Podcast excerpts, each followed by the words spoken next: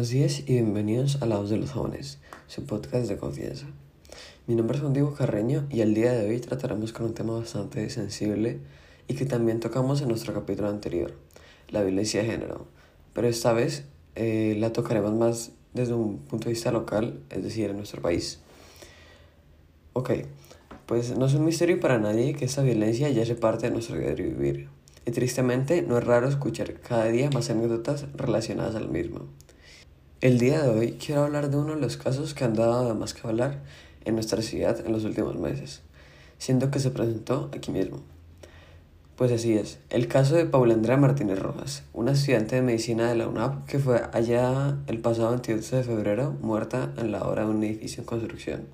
Según la reconstrucción de los hechos que fue hecha por la policía a partir de distintos testimonios, Paula salió la tarde del, del 21 de febrero de su casa, solicitó un servicio de transporte y aunque había pedido ser llevada a un lugar de trabajo, eh, allí nunca llegó. Por el contrario, se dijo que eh, llegó a un sitio distinto al que había dicho en su casa. Eh, desde, desde, entonces su familia no volvió a saber nada más de ella, hasta que el lunes 22 de febrero fue hallada muerta en una obra en construcción ubicada en el sector de la Puerta del Sol, aquí en Bucaramanga. Frente a esto, las autoridades generaron como primera hipótesis de esta muerte un suicidio, ya que era como lo lógico y pues realmente no había prácticamente ninguna pista que haya sido un homicidio. Sin embargo, eh, esta, esta, hipótesis se ha reformulado varias veces eh, en estas últimas semanas y ya se está considerando que sea un homicidio. Pero vayamos un poco más a fondo. ¿Cómo se dieron los hechos? Ok, se sabe que Paula Andrea pidió un servicio de transporte y que al pesar de que había dicho en su casa que iba a ir a, a, su lugar de trabajo, no llegó allí, sino que llegó a San Camilo, al Hospital Psiquiátrico de San Camilo. Sin embargo, eso también es muy extraño, ya que no aparecen los registros de ingreso del mismo. No se sabe es cierta que debía ser ella ahí, ya que ella le había dicho a su familia que tenía que hacer un pendiente de una cirugía en su lugar de trabajo. Después de esto, según los testimonios entregados a, la, a, las autoridades, se dice que Paula Andrea había ingresado en horario de atención al público a la edificación con alguien conocido que elabora dicha obra. Pero, otra vez, como pasó anteriormente, al revisar el listado de ingresos no aparecía el nombre de ella ni el de la supuesta persona con la que entró.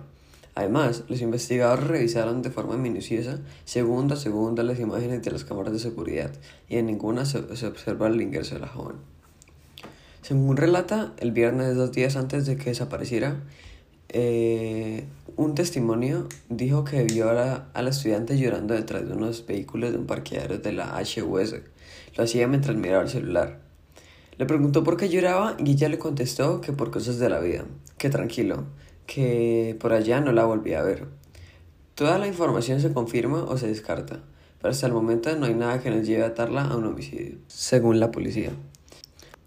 Actualmente el caso sigue sin resolver, ya que las pistas y los testimonios son muy pocos y realmente no hay nada que pueda ayudar a la policía a poder crear una hipótesis, una reconstrucción de los hechos más fuerte que nos pueda ayudar a saber qué pasó con Pablo Andrea. Y pues sea lo que sea, ya sea un suicidio o un homicidio, realmente es triste saber cómo esta violencia y cómo eh, esto es una realidad con la que convivimos y muchas veces somos indiferentes a la misma.